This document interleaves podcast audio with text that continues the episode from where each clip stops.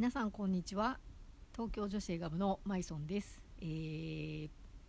このポッドキャストを聞いていただきましてありがとうございます、えーこのポッドキャストを始めてもう1年は経ったと思うんですけれども、えーじわじわとリスナーさんが増えていて、えーとても嬉しく思っています。ありがとうございます。とはいえ毎回ネタに困ってあの定期的に上げた方がいいのかなと思いつつなかなか上げれないんですが、えーちょっとこれをお話ししたいなっていうタイミングで、えー気楽にやっていきたいなと思いますのでよろしければお付き合いお願いします。はいで、えー今回はちょっと自分的にあのびっくりした映画いろんな意味でびっくりした映画というかすごくなんかインパクトが強かった映画を、えー新作を中心にご紹介したいと思います、えーまずはつい最近配信がスタートしたネットフリックスの「彼女」という作品です、えー水原希子さんと佐藤穂波さんが、えー主人公で、え2人の女性の逃避行のお話です。で私はいつも極力作品の情報入れないようにもうあらすじも読みたくないぐらいあの本当に何もない状態で見るのが好きなので今回もまあちょっとリリースとか見たりあのインタビューもさせていただいたのもあってあのまあちょっとどういう話なのかっていうのを見る前にちらっとだけ知ってたんですけどでもまああんまりあの余計なことを入れずにあの見させていただいてまずびっくりしたのが結構こう激しいシーンいろんな意味で激しいシーンとかこのコーナーシーンが結構思った以上にありましてで日本でこういうこうシーンをなんか思いっきり演じてくれる俳優さんってなんか今まであんまりなかったんじゃないかなと思うんですけどこの水原さんと佐藤穂波さんはもうすごい潔いというかすごいなと思いました。あのいい意味でです。であんまりなんかちょっとねなんかその変なところばかりフォーカスしてるみたいに伝わるとダメだなと思いますしあの私も別にそこばっかり見てるわけでは決してないんですけどただうん。なんかネットフリックスっていうところでこう海外の方にもあの見てもらえるのかなっていうのはちょっと期待してるんですけど海外の作品とかだとこういうシーンあのあって当たり前というかあの描写的に必要だったらありだろうなっていうのをあのちゃんと描いているのですごすごいなと思いました。すごく見応えもありますしあのなんかお二人が今後どういう俳優さんとしてのこう活動していくのかすごく楽しみになった作品です。で、えー、と皆さんにもちょっとシンプルにあの味わっていただきたいのでこれ以上 あんまり内容を掘り下げないようにしますけれども。はい。で、えー、とインタビューは広木隆一監督と、えー佐藤穂波さんのお二人にインタビューさせていただいたのが、えー、とおそらく来週、えー今日これ収録しているの4月14 17日なんですけど、えー来週掲載予定です。なのでこれ聞いてくださってる頃にはもう上がってるかもしれませんが、えーぜひ合わせて読んでいただければと思います。まあ、ちょっとねあんまりあのなんでしょうその衝撃的なところ描写がこうねいろいろこうあのちょっと濃厚なシーンとかについてはあんまりそこをねなんかの宣伝的に別に推してるわけじゃないっていうところで あのそればっかり聞いた聞いてるインタビューでもないしあのっていうところはあるんですけどもよかったらぜひ読んでください。はい。で、えー、と次にもう一作が、えー、とちょっとまたネットフリックスで申し訳ないんですけどどんだけネットフリックスハマってんだって感じなんですけどあの全全然あのネットフリックスさんだけじゃなくて他も見てます。ディディズニープラスさんとか UNEXT さんとか Hulu さんとかももちろん見てるんですけどあのたまたまちょっと今日これ例に挙げるのがネットフリックスさんの作品で「えー、私というパズル」っていう作品です、えー、主演のバネッサ・カービーがアカデミー賞にもあの主演女優賞でノミネートされてる作品です。でえっ、ー、とまあ例に倣ってこれももちろんあんまり内容を入れずに見たんですけどなんかあのこあこういうあこういう話だったのかと思って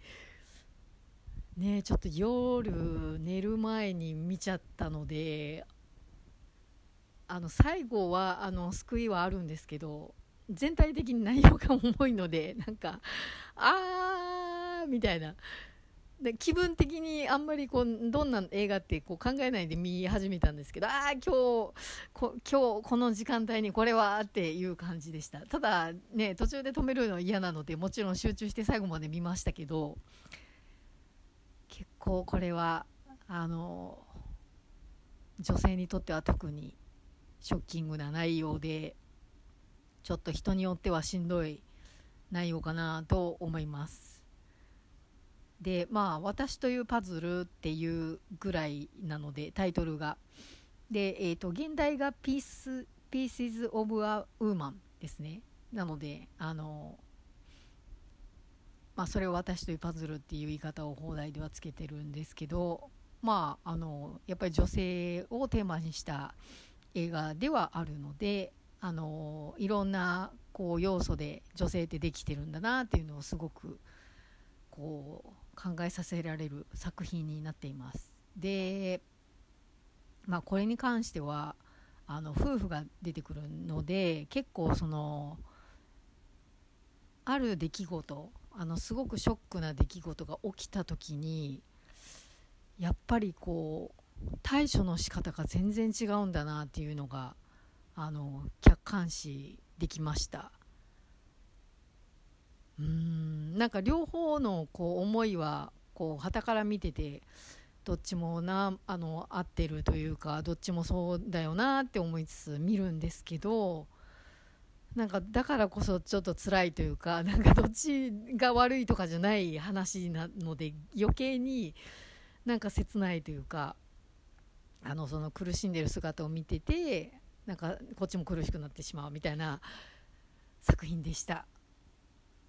で何が起こるのか言うとちょっとねあの楽しめないと思いますしもうあの結構最初でもあ最初の方にもちろんもう出てくるのであの出てきますしもしかしたらあらすじの方に書いてると思うんですけどここではちょっとあえて言いませんのでもしネットフリックスに入っててまだご覧になってない方がいたらあの心が元気な時に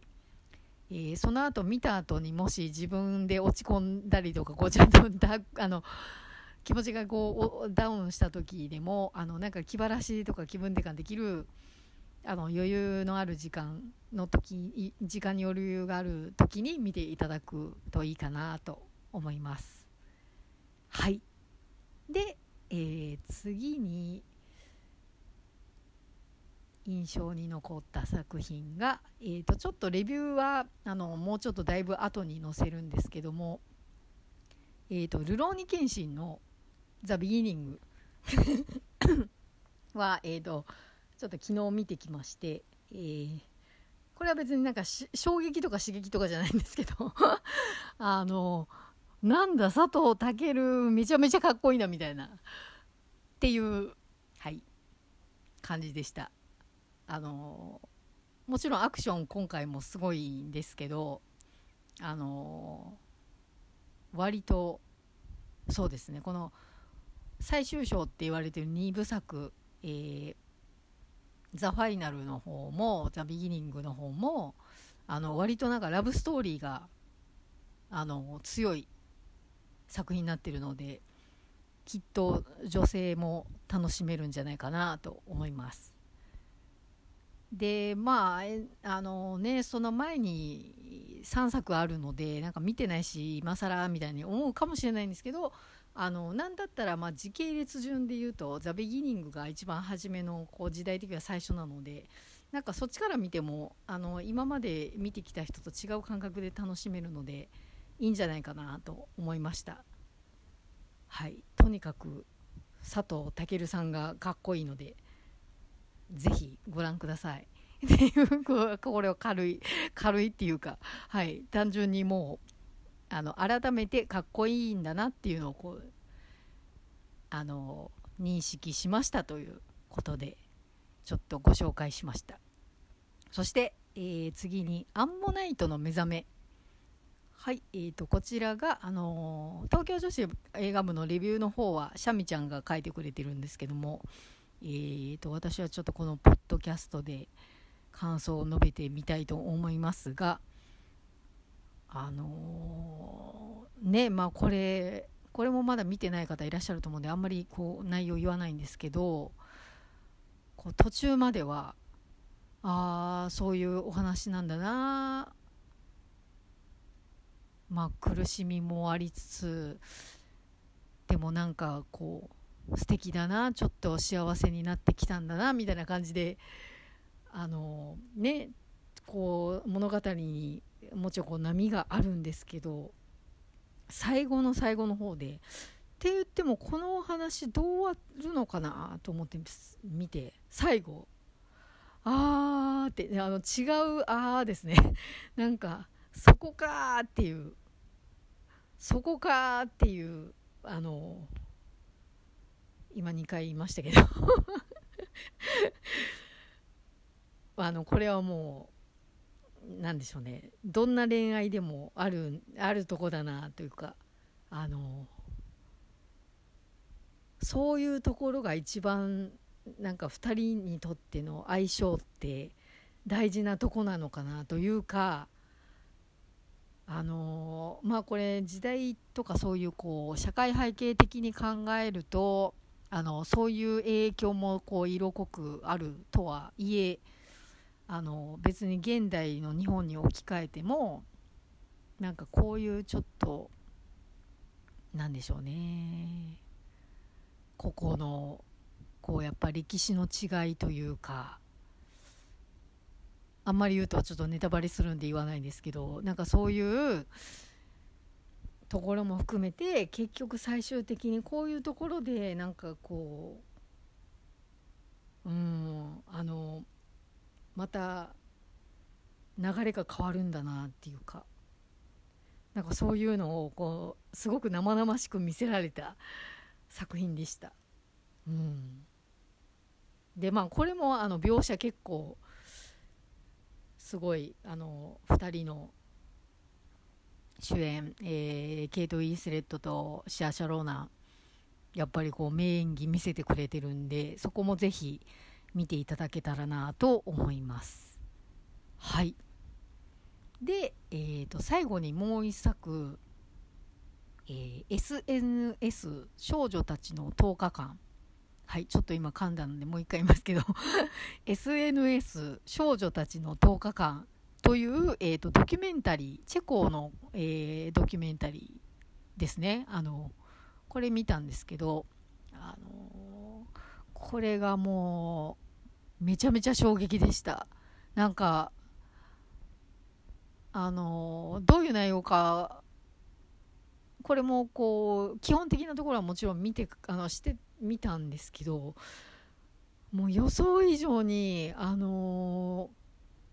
ここに出てくるよからぬ人たちのこう現状がもうあまりにひどすぎてねもまあ、タイトルで出てるんでちょっとここはもう言っちゃっていいかなと思うんですけどあの SNS で大人の女性で、えー、12歳に見えるあの人女優さんを3人起用してあの偽のアカウントで SNS やってなんかその12歳の少女たちに近寄ってくる人がどんな人なのかっていうの実態を暴くリアリティショーなんですけどうんもうなんかね本当に気持ち悪い人がいっぱい出てきてあのこう、まあ、大人の女性があのふりをしてやってるとはいえ多分彼女たちはすごくしんどかったんじゃないかなと思います。もうなんか見ててもしんどいというかもう気持ち悪いっていうのでいっぱいになってあのこれも正直あの何ですかねちょっとこう見る時時間帯とか選んだ方がいいんじゃないかなと思いました。であのー、まあ、ここまでのことはねちょっと時代的に私が子供の時まだ SNS とかなかったのでこんな怖いことがあってはいないですけどただちょっとまああの具体的には言わないですけどやっぱりね何かしらちょっとこうなんだろう性的に嫌だったなというかなんか幼い時のこう記憶でなんか気持ち悪いことあったよなみたいなのがあの知らない人にですよ。なんか身近の人あ身近の人あうん。ちょっと誰とは具体的に言わないんですけどあのそうですね。なんかありえないところに、まあ、学校の先生ですね。学校の先生で気持ち悪い人がいたんですよね。とかもあってうんなんかそれちょっとこうその学校の先生の件はあの親にあの一つはまあこ一つは中学生だったんでその中学生の頃のその気持ち悪い先生はもう有名だったんであの全然親にも言ってたし別にあの逆に言うとあのすごいあからさまに避けてたんでこうただ気持ち悪かったなみたいな感じなんですけどこうもう一人あの親にも言ってないのがちょっと私もなんか子供の時なので記憶があんまりこうなんかなんですかねこう逆に言うとこう押し込んでるのかなんか今考えるとあれっておかしなことだったよなみたいなのがちょっとあってあの1対1とかじゃないんですけどちょっと小学校56年生ぐらいですかねなんか何人か男女56人ぐらい集められてちょっとなんか変な話されたことがあってで今思ったらすごいもう問題というか多分今考えたらあれこう親に言ってたら多分めちゃめちゃ問題になってたなっていう感じのことがあるんですね。でさっき言わないって言ってだいぶ言っちゃいましたけど。でなんかもうそういうのとか思い出してでそれあの担任とかじゃなくてちょっと何て言うんですかね間接的にこう離れてる人というかうんなんか関わりはあるんですけど自分の担任ではないっていうところであの多分うちの家族はその先生は表向きすごく人気がある先生というかなんか明るい先生で親しみのある先生っていうイメージであるんじゃ持ってるんじゃないかなっていう感じがするんですけど私の中でもすごいダークなこう記憶に残ってます。でなんかそういうのをこれ見ててすごい思い出してこの映画見てる時にうわーもうなんか手段が変わったというかこうもっとちょっと危なくなってるというかうーん何ていうんですかねそういうこうよからぬ大人が子供にこう性的虐待をするっていうのがなんかそのネット上っていう場所が増えちゃったところでうん、被害がすごいっていうのもありますしあの、まあ、お国柄の違いとかもあるのかもしれないんですけどこう結構、うん、どこにでも起きてそうなことを描いてました。であのよくここまで映したなっていうぐらいあのちゃんとぼかしとかは入れてるんですけどもう本当に、まあ、ぼかし入れてても本当気持ち悪い。あのなんでそんなことしてんの？みたいな感じのこともいっぱいありますしうん、本当にその会話のやり取りとかそういうのもこうギリギリのとこまであのやってるんですけどすごいなと思いました。で もうこう見るからに犯罪を犯してるなって分かるんでうわこれって映画だけで終わるのかなってこれ映画のためだけで終わってたらちょっとなんか逆にななんですかね。なんかええー、と思うんですけどなんかちゃんとこうこのまあ映画がすごいこういい意味で物議を醸したみたいであのなんか警察も動いたりとかあの警察に資料を提供したりとかっていうところであの少し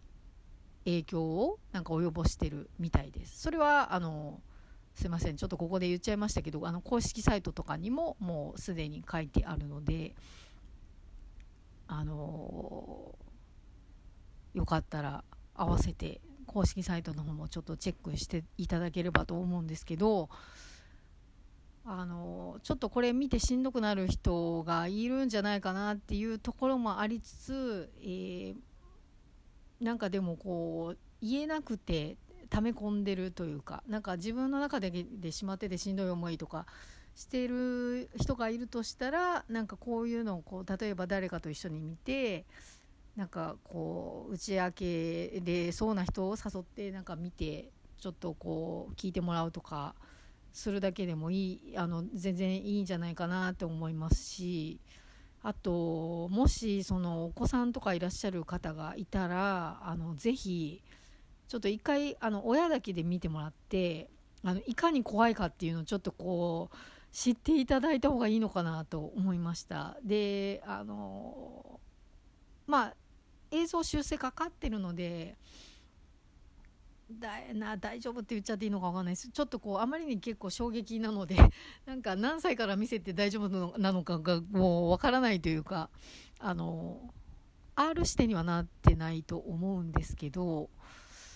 うんでもなんかこう教育的にこれを見せてあの注意喚起するあの小学生とか中学生とか高校生とか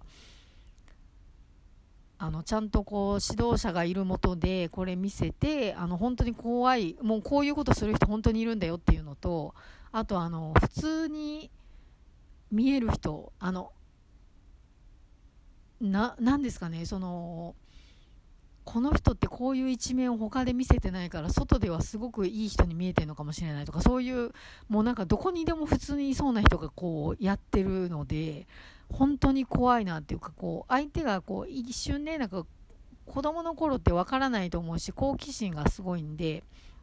なんかこう大人にすごく操られちゃうところがあると思うんですけどなんかそういうのも含めてちゃんと教えてあげたらいいんじゃないかなと思います。で、あ、すいません。えっ、ー、と、R 指定が R15 ですね。R15 なので、ちょっと高校生になってからしか見れないんですけど、うん、でも、あの